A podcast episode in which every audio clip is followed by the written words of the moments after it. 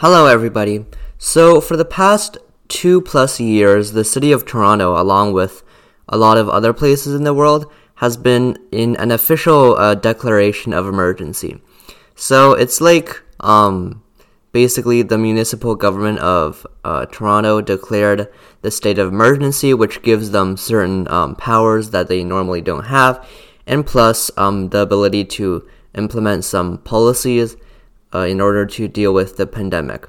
So, the state of emergency was originally imposed or began on March 23rd, 2020, which is a bit crazy since, like, I remember 2020 like it was yesterday.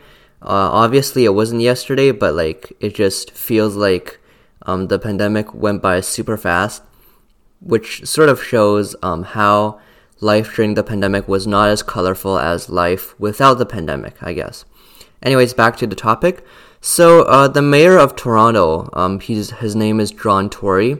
He said that um, he originally imposed the state of emergency uh, in order to place all the public servants, like um, the normal doctors and nurses and firefighters, in the places where they are needed most in order to respond to the pandemic um, in the best way. And around some um, 1,700 public servants were relocated to different um, to different places in order to respond to the pandemic. But now um, the pandemic, uh, I guess it's uh, much less much less bad here in Canada.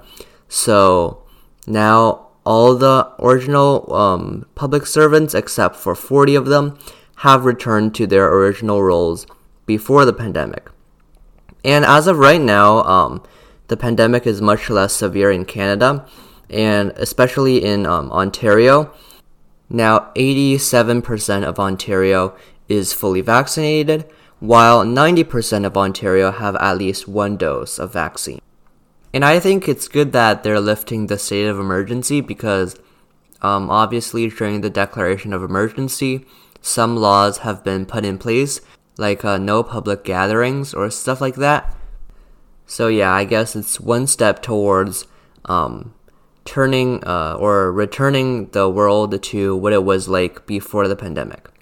So yeah, I think the pandemic has really been um, a unique experience, and now that it's ending, I think um, it's for the best. Goodbye.